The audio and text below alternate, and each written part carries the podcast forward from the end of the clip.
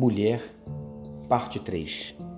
Então Jesus pôs-se de pé e perguntou-lhe: Mulher, onde estão eles? Ninguém a condenou? Ninguém, Senhor, disse ela. Declarou Jesus: Eu também não a condeno. Agora vá e abandone sua vida de pecado. João 8, 10 e 11. Matem a adúltera, vamos apedrejá-la até a morte, vociferava a multidão sedenta por sangue.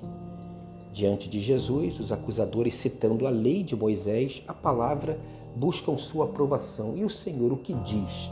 Na verdade, eles estavam tentando pegar Jesus e usaram uma mulher, usaram uma pessoa e usaram a palavra como ciladas. Você conhece gente assim? Bom, Jesus respondeu: Se algum de vocês estiver sem pecado, seja o primeiro a atirar pedra nesta mulher. E os que o ouviram foram saindo um de cada vez, começando com os mais velhos.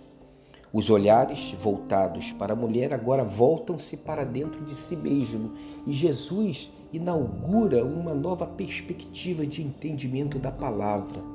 Ela não é um instrumento de julgamento do outro, como se você fosse um algoz de todas as vítimas ou alguém com a capacidade de discernir o que é o melhor e o pior para a vida alheia, mesmo de quem você ama.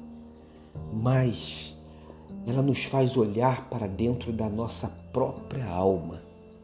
E esta mulher representa todas as mulheres que nesse mundo machista e cruel sequer têm o direito de errar e são cruelmente punidas e de uma maneira sórdida cobradas. Onde estão os teus acusadores? Nem eu te condeno. Vá e não peques mais, disse Jesus. Não havia mais acusadores, nem pedras, nem culpas, nem pecado, nem cheiro de morte. O perdão chegou e tudo se faz novo. Coisas do perdão. Mais uma vez, ela representa todas as mulheres que só precisam de uma chance, uma única oportunidade para fazer diferente e recriar a vida.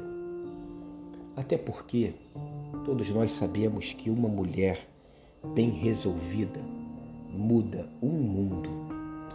Não é verdade? Tenha um dia abençoado e abençoador de respeito às mulheres.